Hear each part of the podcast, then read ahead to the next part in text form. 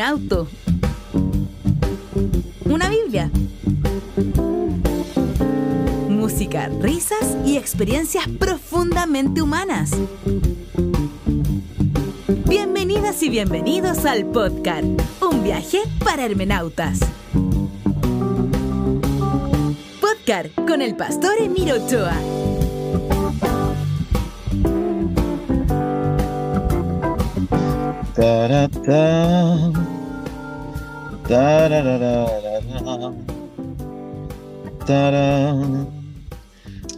Bueno, agarren sus Biblias mientras tanto, sus textos sagrados. El sábado estuvimos desordenados, ¿ah? pero igual creo que se dijeron cosas interesantes. Y esta jornada arrancaremos entonces con el Poem of Time, ¿no? El poema de el tiempo. Yo lo estuve revisando con mucha calma, sin apuro, como tiene que revisarse el texto bíblico. El texto hebraico dice así: La kol zeman. Esto es lo que usted toda la vida ha escuchado traducir como todo tiene su tiempo. Después vamos a revisar la traducción en español, ¿no? La Reina Valera traduce inmediatamente todo tiene su tiempo, pero así suena el texto hebreo. La kol zeman.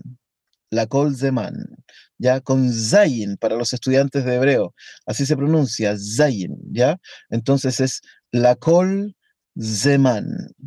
Así dice y después dice Veet la hol hefetz. Tahat hashamayim. Esa es todo, toda la frase que usted ha escuchado toda la vida, que Reina Valera traduce como todo tiene su tiempo y todo lo que se quiere debajo del cielo tiene su hora. En el texto hebreo es la kol zeman, veet la hol hefetz, tahat hashamayim. Así suena. Lindo, ¿no? Bueno, vamos haciendo el análisis del texto, porque la idea es que el texto nos vaya diciendo por, por dónde vamos a ir caminando, ¿no? ¿Se acuerdan que el análisis que nosotros estamos haciendo del texto no es una, un análisis paragráfico, ¿no? No es un análisis por, por párrafo, no es un análisis tampoco de la exégesis occidental tradicional, sino que vamos esperando que el texto nos sorprenda desde la literalidad hebraica y desde la hermenéutica cabalística. Desde ahí vamos a ir entendiendo todos este texto y lo hemos hecho así. Quizás por eso nos hemos demorado un poco más en avanzar en el texto, porque lo vamos a hacer con el tipo de hermenéutica de Jesús, ¿no? Ni una jota, ni una tilde se nos va a pasar. Vamos a detenernos en todo, en todo momento. Entonces, la primera frase dice la kol zeman. Esto se ha traducido generalmente como todo tiene su tiempo, porque la palabra kol significa todo, pero también significa cada, ¿no? Y la, la partícula la significa para o a. Ahora hay una cosa interesante. En el texto hebreo, después de que dice la col, hay una especie de muy pequeña pausa en la acentuación hebraica. Si yo esto lo quisiera leer así nomás, así nomás, ¿no? literalmente, tendría que traducirlo como para todo tiempo. Fíjense que lo primero que nos viene a decir desde la mera acentuación del texto hebreo es que nos tenemos que tomar un tiempo para leer este texto. no de lo que dice, sino de la acentuación propia del texto, ¿no? Es como que dijera la col zeman, para todo tiempo. Es diferente, ¿no? Tiene una cadencia distinta y resulta que después de la palabra tiempo, o, o ahí mismo en la palabra tiempo, zman, eh, aparece un acento que es uno de los acentos que se les llama los acentos mayores en el texto hebreo. Eso significa que este acento mayor divide este primer versículo en dos partes. Por eso algunos han, transformado en la Kol Zeman, eh, todo tiene su tiempo como en subtítulo en algunas versiones. Pero es parte del versículo 1. Entonces, el mismo poema que nos habla del tiempo acentualógicamente, no sé cómo se dice, ya desde los acentos nos está diciendo, mm, tranquilo, ya, la col zeman, para todo tiempo. Y fíjense que Reina Valera tradujo como tiene su tiempo, pero aquí no aparece el posesivo de tercera persona, el tiempo de él, ¿no? Para todo tiene su tiempo, no dice su tiempo, simplemente dice tiempo, ¿no? La col zeman, para todo tiempo. ¿ya? Es una pausa, es una pausa que, que, nos invita a tener este texto, ¿ya? Después dice ve'et, y aquí es una cosa súper importante, que lo recogen varias traducciones bíblicas. En este primer versículo aparecen dos formas de tiempo. Una será zeman y la otra será etz, ya para que lo noten ahí en su cuaderno. Dos son formas de tiempo. Zeman no volverá a aparecer, por lo menos por lo pronto, ¿no? Porque todo lo que ocurrirá después será el etz, ¿no? Cuando dice que hay tiempo de nacer, tiempo de morir, tiempo de plantar, tiempo, eh, todos esos, esos pequeños tiempos son et, así tal cual, et, así suena. Y estos, todos estos et están puestos en un gran zeman, ¿ya? Eso es la diferencia. De hecho, la Septuaginta recoge la misma diferencia. La Septuaginta hace la diferencia entre cronos y kairos, ya también hace exactamente la misma diferencia, ¿no? Eso es sumamente importante. Quizás por eso Reina Valera dice tiempo y después dice su hora, ¿no? Y eso está súper bien, si Reina Valera lo hace maravilloso, porque cuando dice hora, las horas son pequeños espacios de tiempo dentro de un tiempo mucho mayor. Bueno, el et será entonces pequeños espacios de tiempo frente a el gran zeman, el gran tiempo, el tiempo universal. Ruth dice, profesor, hay tres versiones que dicen, para todas las cosas hay sazón. ¡Qué buena! ¿Ya? Versión Masterchef. Sazón dirá punto de madurez o de perfección al que llega una cosa en su desarrollo o evolución. Ya, yo estaba pensando en comida para variar. Ay, mira, Ángel. Yo sin ella, todo en este mundo tiene su tiempo, cada cosa tiene su ocasión. ¡Qué buena! Muy buena, gracias. Entonces, fíjense cómo, cómo van los traductores van intentando entender que una cosa es el Zeman, una cosa es el gran tiempo y otra cosa es el Etz. De hecho, es curioso que la palabra Zeman tiene tres consonantes, mientras que la palabra Etz tiene dos consonantes. Casi como que nos está diciendo, mira, Etz es más pequeño en comparación con Zeman, ¿no? Entonces, la Kol Zeman, para todo tiempo para todo tiempo. Fíjense que con esa frase nosotros ya podríamos escribir libros y no, nunca tanto. Pero esa frase, mira, para todo tiempo. Para todo tiempo, ¿no? No es que para no es que todo tiene su tiempo, ¿no? Sino que para todo tómate una pausa, un respiro y luego vendrá el Zeman. Después dice Vet lehol jefetz. Y tiempo, ¿cierto? Esto es literal, ¿no? Y tiempo para todo jefetz, tahat hashamayim, debajo de los cielos. Fíjense que evidentemente no es solo debajo del sol, porque el, el, sol nos podría marcar el et, mientras que el shamayim, los cielos, nos puede marcar el zeman los cielos son mucho más grandes que el sol. De hecho, el sol, que podríamos decir que es el Etz, camina sobre el Zemán, sobre la bóveda celeste o sobre el cielo estrellado, ¿no? Eh, que estoy aprendiendo en mi libro Newen de, de Siley Moore acerca de la espiritualidad mapuche, que a los cielos estrellados se les llama el gran canelo. Miren qué belleza. el canelo tiene flores, ¿no? Entonces en la noche se le llama el gran canelo al cielo estrellado. Mm, qué belleza. Entonces, Veet lehol jefetz. Así suena, ¿no? Jefetz. Veet lehol jefetz. Y tiempo para todo jefe. Es interesante y hermoso cómo la Septuaginta transforma Shammai en el Uranón, ¿no? El universo como el gran Urano, ¿no? Así traduce la Septuaginta y además que suena hermoso, ¿no? Ocupé la Septuaginta, por supuesto, que me regaló mi amigo Alfonso, ¿no? Miren cómo dice el texto griego, si, eh, eh, si el texto hebreo suena hermoso, la kol zeman veet la kol jefet tahat hashamayim, miren, miren la diferencia con el sonido del griego. Tois pasin, Chronos kai kairos, topas panti, pragmati, hipoton uranon. Miren cómo suena ese texto griego, suena hermoso. Son distintos. Si ustedes se fijan en el texto griego, no hay ni, nada de eso, mientras que el texto hebreo es durísimo, ¿no? La kol zeman, veet la hol jefet, tahat Hashamayim, ¿no? Es duro, ¿no? Es, es, eh, es gutural, ¿no? Mientras que el texto griego, más estético, ¿no? Dice, tois pasin. Cronos kai kairos to panti, pragmati poton uranon. ¡Qué belleza! Es hermoso cómo suenan estos textos. A mí me encanta cómo suenan. Quisiera que cuando nosotros leamos la Biblia, incluso nos detuviéramos en esto, en la belleza del uso de las palabras. A veces no, ni siquiera las tomamos en cuenta, ¿no? ¿Cómo suena una palabra? ¿Cómo nos inspira una palabra? ¿Qué nos provoca una palabra? Todo eso es parte de lo que somos. En la exégesis occidental se nos ha como empujado a que tenemos que buscar el significado de la palabra. Y pocas veces nos detenemos en la belleza de esa palabra, en la belleza del lenguaje. Muchas veces no nos, no nos hemos detenido a sentir cómo suena una palabra simplemente buscamos el significado. Ah, ya, tal palabra significa tal cosa. Y vamos haciéndole la exégesis a la palabra. Es como agarrar una palabra, ¿no? Y llevarla rápidamente al laboratorio y no salir a caminar con esta palabra.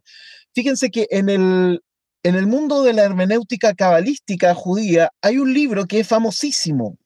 Posiblemente nunca lo escucharon hablar ustedes porque es parte de los textos fundamentales de la Kabbalah medieval. Este texto se llama el Zohar el libro del esplendor. O sea, no puede ser más lindo el nombre. El libro del esplendor. Este libro está escrito en una especie de arameo medieval hebraizado, ¿no? Es una mezcla de hebreo y arameo. Y resulta que los sabios dicen que si tú no puedes aprender a leer hebreo o arameo del Zohar, no importa. Simplemente fíjate en la belleza de las letras. Literalmente el Rap Berg decía, escanea con tu mirada el texto y lo que necesite tu alma va a tomarlo de ahí. Por supuesto que esto es una bofetada para la lectura exegética occidental, ¿no? Porque además la lectura exegética occidental se fija en la ciencia, en la exégesis, pero muy pocas veces en la estética del texto, en cómo se ve el texto, en cómo luce, ¿Cómo suena el texto bíblico? ¿Qué palabras se ocupan? Yo no sé si ustedes saben que, por ejemplo, déjenme citar a J.R.R. Tolkien. Y quizás me van a entender todos los fanáticos del Señor de los Anillos. Y esto tiene que ver solo con el apreciar el sonido de las palabras. Tenemos tiempo, todo tiene su tiempo. J.R.R. Tolkien creó varios idiomas para su saga del Señor de los Anillos. De hecho, cuenta la leyenda que en realidad él primero creó los idiomas y después le dio un entorno geográfico, histórico y novelístico a los idiomas. O sea, no hizo lo que uno esperaría que se haga, ¿no? Que escribe una novela y después le da idiomas a los distintos personajes de la novela. No, al parecer él escribió primero los idiomas porque desde niño él creaba idiomas y esos idiomas después les dio, les dio contenido, ¿no? Les dio personaje, los hizo hablar a través de unas personas. Y uno de los idiomas que creó fue el idioma Quenya, que se llama, y otro se llama el Sindarin, que son lenguas élficas. Cuando uno lee una frase en estas lenguas creadas por Tolkien, son emocionantemente bellas, son hermosas, no, ni siquiera necesito entenderlo. Fíjense que ese es el nivel. Ni siquiera necesito entender lo que quieren decir. Solo con leerlas, uno dice, wow, qué belleza. Solo con leerlas, nosotros podemos apreciar la belleza de la construcción lingüística de este hombre. Bueno, hoy día hay asociaciones que enseñan estas lenguas, grandes grupos en el mundo, etcétera. Pero lo que quiero decir con esto es que nosotros hemos olvidado o, nos han obligado a olvidar la cuestión estética de la Biblia cómo están puestas las palabras, cómo suenan las palabras. Por eso a mí me gusta leerles el texto hebreo y me gusta leerles el texto griego cuando puedo, para que puedan apreciar el sonido de esas palabras. Fíjense que, y esto no está ajeno a la modernidad, le voy a dar dos ejemplos, tres ejemplos. Hay artistas que inventan idiomas para poder hacer canciones que sean más profundas, tal cual. Esto tiene un nombre, ahora no me acuerdo cómo se llama. Hay tres artistas que en alguna de sus canciones lo que ustedes escuchan no tiene ningún sentido. Fueron simplemente escritas para que la belleza de la armonía del idioma acentuara con mayor profundidad la belleza musical. Tres nombres. Enya. Voy a partir con el más conocido. Seguramente debe haber escuchado alguna canción de Enya. Bueno, Enya, en algunas de sus canciones que uno escucha a Enya y se eleva del asiento dos metros al tiro, ¿no? Enya, en algunas de sus canciones, ha ocupado frases o palabras que no tienen sentido. Simplemente están puestas ahí porque las inventó, porque sonaban demasiado bien. Segundo ejemplo, Sigur Ross, unos muchachos que hacen una música. No recuerdo muy bien de dónde son, si de los Países Bajos, Escandinavia, Islandia, la verdad es que no me acuerdo por dónde son, pero ellos también en alguna de sus canciones ocupan letras que no tienen ningún sentido. Simplemente están puestas para estar ahí y ser disfrutadas en su total sonoridad, ¿no? Y la tercera es la cantante que ahora me estoy tratando de recordar el nombre, que es la cantante mujer de eh, un grupo que se llama Dead Can Dance, ¿no? Ya me voy a acordar del nombre, lo tengo aquí dando vuelta. Así que si estoy hablando otra cosa, de pronto voy a decir, ah, me acordé. Ya, ella también ocupa un lenguaje en alguna de sus canciones que no tiene sentido, porque solo espera que se aprecie la sonoridad.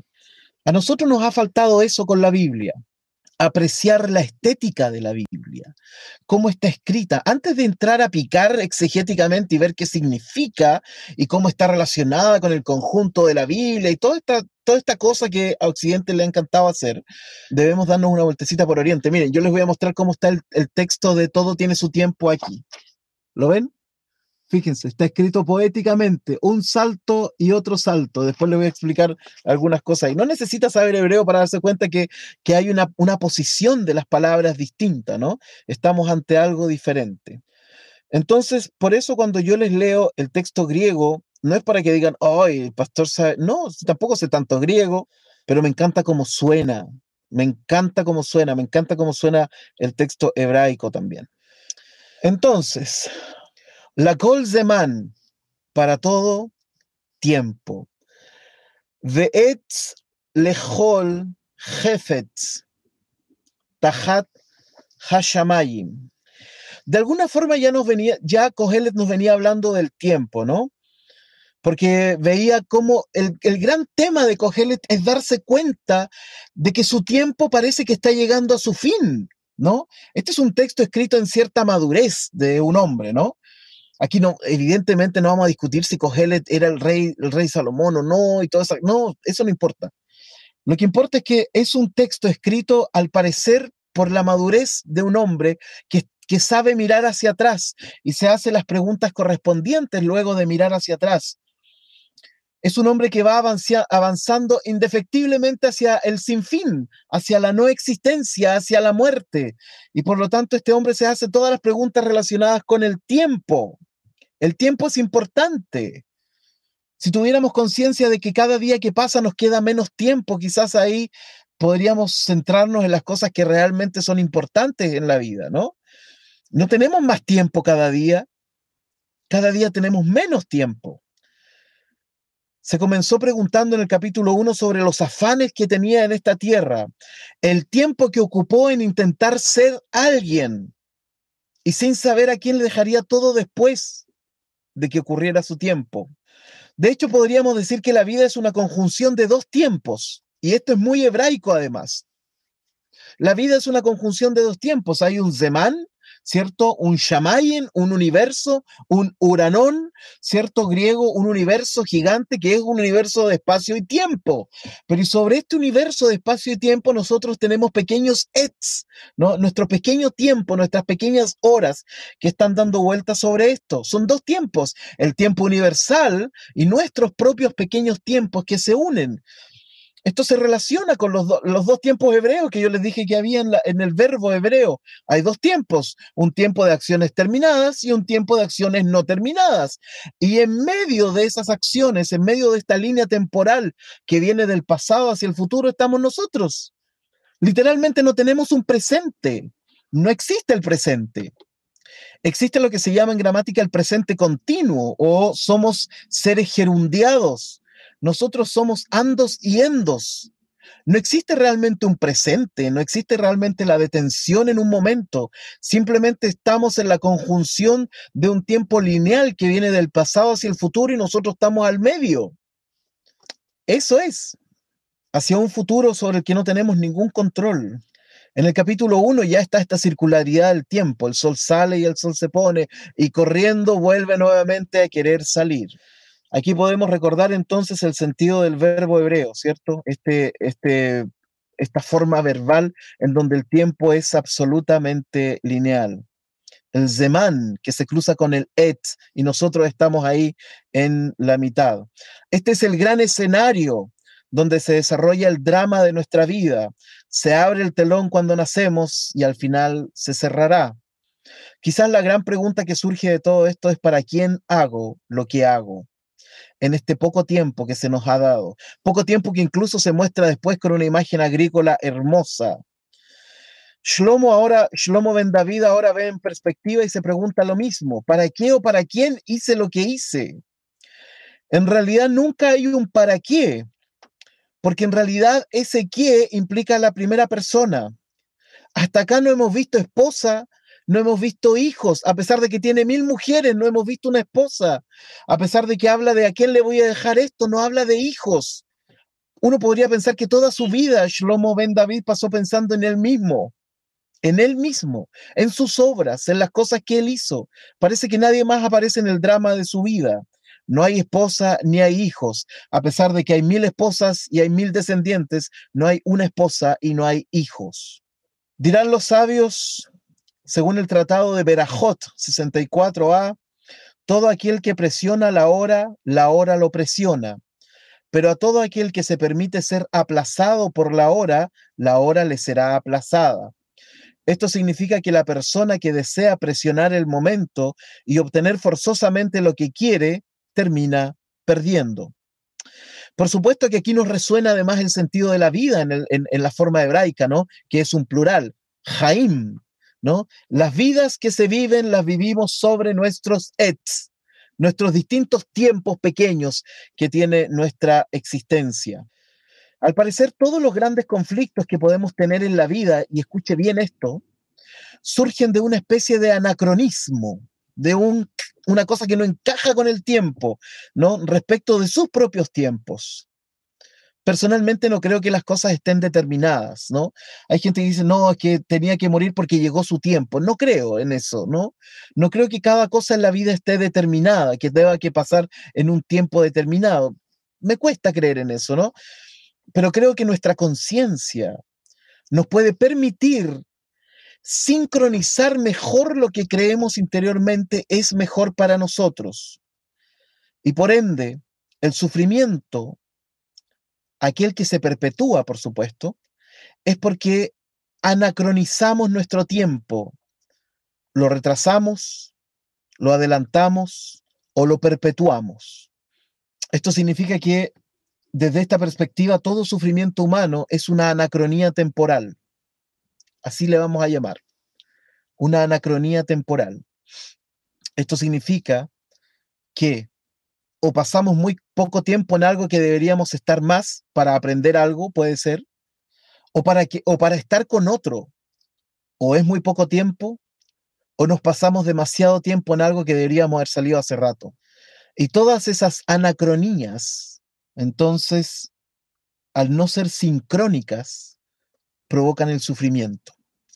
Y para saber cuándo estamos anacronizando, tiene que ver con nuestra conciencia. Lo sabemos en nuestra conciencia.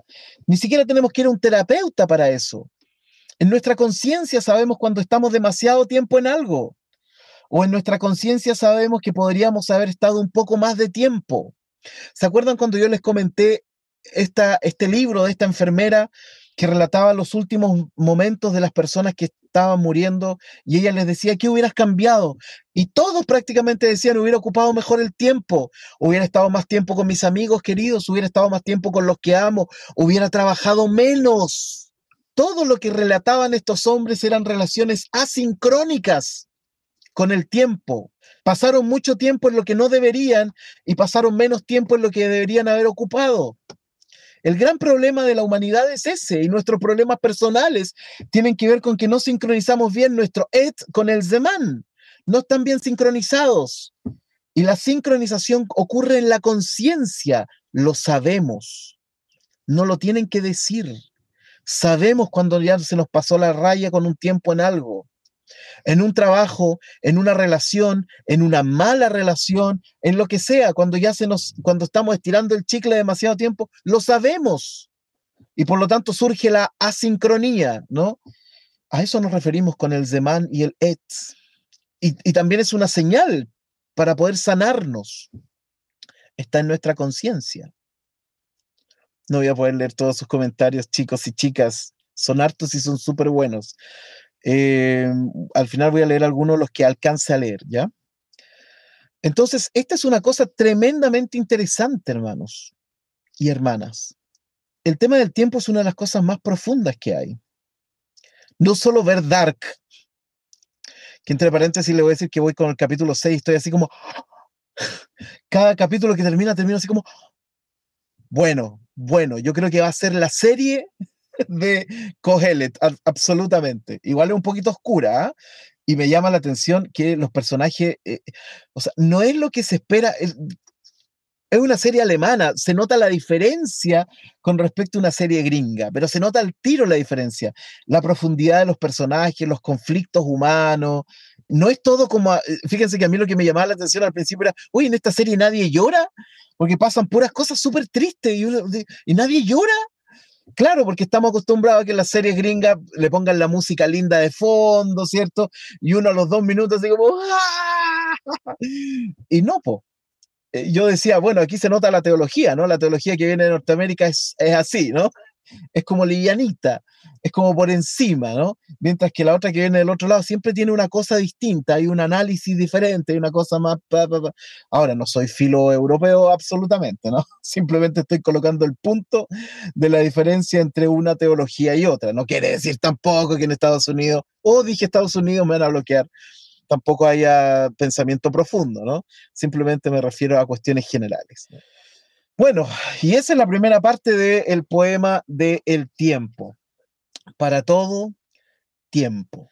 Y tiempo para todo, Jefetz. Jefetz es una palabra interesante porque también significa, entre otras cosas, placer. Entonces, vamos a ver. Eh, Jefetz significa, entre otras cosas, placer. Si uno quisiera traducirlo desde ahí, podría decir y hay tiempo, por eso eh, Reina Valera traduce para todo lo que se quiere. Se podría traducir también como para todo lo que se desea, ¿no? Debajo de los cielos, ¿no? Pleasure. Eh, y para todo lo que se desea, para todo lo que nos provoca placer, etcétera, para todas las cosas buenas también hay un tiempo bajo el cielo. Y es interesante que ocupe esta palabra, otros traductores ocuparán la palabra cosa, ¿no? Para todas las cosas debajo del cielo. Pero me llama la atención que también Jefetz puede significar algo que tú deseas, ¿no? Entonces, quizás el sentido eh, no es negativo, sino el sentido es positivo. Hay un gran zeman sobre el cual se mueven pequeños ets para las cosas que tú deseas, ¿no? Pero quizás las cosas que uno desea debe tener conciencia de que son pequeños ets, ¿no? Y no es un gran zemán, no vamos a tener para siempre el placer que podamos tener en la vida. Siempre dirán los orientales que tenemos que tener conciencia que el mundo cambia y que la vida cambia. Y quizás por eso hay que vivir cada momento, ay, estoy hablando como Paulo Coelho, pero cada momento al parecer tiene que ser detenido en su más absoluta y completa ontologicidad. Perdón para los que leen a Coelho. Manuel Naranjo dice, mira, algún día tienes que traducir, hacer tu propia versión del Eclesiastés uh, y luego compartirla con el Word. Sí, hermano, de hecho, el desafío de esto es hacer una traducción del Eclesiastés. No sé cómo. o sea, sé cómo, pero no sé si podré. Versículo número 2. La ledet, veet, lamut, et, letat, veet, leacor natua. Eso dice el versículo 2. Vamos a ver qué, qué significa todo esto. Lo primero que dice es la ledet, que significa para nacer, ¿no? Hay un etz, la ledet. Hay un tiempo para nacer. Tiempo es un etz. Tiempo, la ledet. Vet, la mut. Y un tiempo para morir. Mut, ¿ya? Eso es morir. La mut es morir, es el, el, infinitivo constructo, ¿no? Nacer se dice la ledet, morir se dice la mut. Entonces, tiempo para nacer y un tiempo para morir. Todo, todos los versículos van a tener lo mismo. Et y vet. Tiempo, un tiempo. Tiempo, un tiempo. ¿no? Tiempo para nacer y un tiempo para morir. Ahí está. Eso es. Y nosotros estamos en medio de todo esto. Después dice, etz latat, tiempo para sembrar, y después, vet la cor natua. Esto no está fácil, ¿eh? No está fácil de decirlo. La Reina Valera dirá tiempo de nacer y tiempo de morir, tiempo de plantar y tiempo de arrancar lo plantado. La imagen es terrible, nacer y morir. Aquí por un lado no está la Kabbalah para decirnos que somos almas preexistentes y que quisimos elegir un cuerpo para venir a elegir y a optar por Dios en la tierra, que siempre suena tan bien, ¿no? Pero tampoco está el cristianismo para decirnos, mira, después de esta, después de esta vida hay una vida mejor, o bueno, eso esperamos, ¿no? Que pueda haber una vida mejor. Nada de eso existe. No hay preexistencia, no hay metafísica, ni hay postexistencia. Simplemente hay un tiempo para nacer y un tiempo para morir. No hay un antes ni hay un después. Es terriblemente realista Cogelet. Aquí está la cuestión más absolutamente real y concreta que existe. No hay metafísica posible, ni hay esperanza, ni hay fe, simplemente hechos. Y el hecho es que la gente nace y la gente muere. Ese es el hecho. Duro, ¿no? Duro. Pero además esto, esto se refuerza con la segunda parte de, de este versículo. Que hay un tiempo para plantar, ¿cierto? Y después podría decir que hay un tiempo para cosechar, para que suene bien, ¿no? Pero aquí no dice cosechar, dice literalmente la palabra acar, que significa arrancar, significa destruir lo plantado. No es cosecha, no se planta para cosechar, eh, por lo tanto, aquí el, elemento constructivo de este texto no es que eh, se planta para que después surja una cosa nueva, ¿cierto? El alimento. No, aquí el hecho está en la pobre semilla plantada y después arrancada de cuajo de la tierra. ¿Por qué? Porque tiene que unirse con el paralelismo relacionado con la vida y la muerte, con el nacer y el dejar de existir, que eso es la muerte y a eso le tememos. Cuando hablamos de la muerte con la gente, casi todos estamos de acuerdo en que hay que morir. Lo terrible es cómo vas a morir. Lo terrible es qué va a ocurrir. Si, imagínate que te va a encontrar esa enfermera que escribió ese libro ahí en tu lecho y te va a decir, ¿qué te faltó? ¿Qué hubieras hecho nuevo? ¿Qué hubieras hecho mejor? Imagínense que nosotros decimos, bueno, hubiera preferido más tiempo para estar con mi familia, con mis amigos, haber trabajado menos, Haber tenido más ocio es una de las cosas que decían estos hombres. Haber tenido más ocio en mi vida. Ahí está. Entonces la idea de la planta no es que se cosecha, porque debemos hacer el paralelismo con nacer y morir. Por lo tanto, no es plantar y cosechar, sino que es plantar y arrancar lo plantado, ¿no? Es acar, ese es el verbo hebreo, arrancar lo plantado. Como si de alguna forma quisieras decir que hay tiempo para plantar la vida y tiempo para destruirla. Incluso casi como si fuera, como que se quisiera culpar a Dios de esto, ¿no? Nos plantaste y ahora nos destruyes. Aquí el paralelismo es bello, pero terrible. Nacer se une con plantar y morir se une con arrancar, arrancar la vida, lo plantado. Pero ¿quién lo destruye? ¿Quién destruye la vida si no es uno mismo? ¿O habrá aquí algún reclamo oculto contra Dios? ¿No nos quiso hacer eternos? Un texto conocido como el Kohelet Rabá que es el gran comentario a Cogelet de los rabinos, dice, ojalá que el tiempo de la muerte sea igual que el tiempo del nacimiento, así como el ser humano nace limpio de pecados, pueda morir también limpio de ellos. Por otro lado, Rashi dirá que hay un tiempo para plantar una nación y un reinado, y luego hay un tiempo para arrancar esa nación y ese reinado. Hay un tiempo para nacer y un tiempo para morir. Ahí está todo el drama humano. Ahí está el drama de Kohelet, el gran tiempo. Kohelet parte de lo grande, ¿no? Del Urano, del universo, del Shamayim, del Zeman, del gran tiempo. Y empieza entonces a ir a lo pequeño, al Etz. Hay un tiempo para. Y cuando comienza su poema, literalmente con estos Etz de Et, tiempo y tiempo, ¿no? parte de lo más grande que es para nosotros, nuestro propio universo, nuestro propio nacimiento y muerte. Hemos sido plantados y después seremos arrancados. Quizás entre medio de, ello puede haber cosecha, no lo sabemos. Este es un texto que yo suelo ocupar incluso para las ceremonias fúnebres. Cuando tengo que oficiar un funeral, suelo ocupar este texto. Y suelo preguntarle a la gente, ¿qué tal con tu tiempo? E incluso les cuento la historia de la enfermera. si tuvieras que morir ahora y miras hacia atrás, ¿qué hubieras cambiado? ¿En qué hubieras ocupado mejor tu tiempo?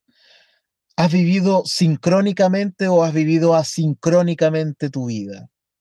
sincronía con tu conciencia, no con el universo, sincronía con nuestra conciencia. Recuerden que cuando estudiamos a Pablo en Romanos dice que ya venimos con una conciencia de la justicia, del bien y del mal, de lo correcto y de lo incorrecto. ¿Has vivido con una sincronía respecto de tu conciencia o tu vida ha sido literalmente asincrónica? Como que nunca le achuntas al tiempo determinado, ¿no? Al tiempo de tu conciencia. Bueno, César Soto pregunta, ¿se podría traducir la primera parte como hacer morir? Sí, se podría traducir. Habría que estirarlo un poquito, pero se podría. Ok. Es que todo el poema demanda una acción. No lo sabemos, hermano. Estamos recién comenzando. Recuerda que en este texto no vamos a dar nada por hecho. Así que nos vamos a ir asombrando con el texto. ¿ah? Y recuerda que estamos, estamos en, en, posición de batalla frente a las lecturas paragráficas del texto. Ok, bueno, Luke se dio cuenta que estás en un auto, dice yo sin ella, y pregunta si encuentras lindo morir. Qué buena pregunta. Tenemos niños de 5 años escuchando Eclesiastés. Luke, es una tremenda pregunta. No, yo creo que no encontraría lindo morir. No, no, por lo menos en esta etapa de mi vida yo creo que no lo encontraría lindo, para nada. Alguna vez pensando en eso, yo me preguntaba, ¿qué temo, morir o la no existencia? Y aún estoy preguntándome eso. Gracias, Luke, por tu pregunta. Te mando un tremendo abrazo a la distancia. Ya. Y hasta aquí llegamos. Se acabó el ET de esta, de esta clase. Bueno, y de esa forma llegamos al final del recorrido de nuestra clase de hoy. Mañana seguiremos con los tiempos. Cada cosa tiene su tiempo, ¿no? Y veremos que... Ah, aquí está Kurt. Cada uno tiene, cada uno tiene su tiempo y todo plan bajo el sol tiene su hora. Ocupó la palabra Shemesh y no Hashamayim. Ocupó la palabra sol. Quizás hay algún manuscrito antiguo que cambió eh, cielos por sol. Es interesante, gracias porque así me permite después revisar la crítica. Si Dios quiere, nos encontramos mañana, entonces a las 9 de la mañana para seguir masticando lentamente este queso azul, este sabroso cogelet que nos hace hablar de las cuestiones más complejas. ¿ah? Nos hace hablar realmente de quiénes somos. Aquí no hay teología. Aquí hay absoluta y total ontología. Bien, bendiciones, que lo pasen bien. Me despido de nuestros amigos de Facebook y me despido del Salón VIP de YouTube. Que lo pasen súper, súper bien. Bendiciones.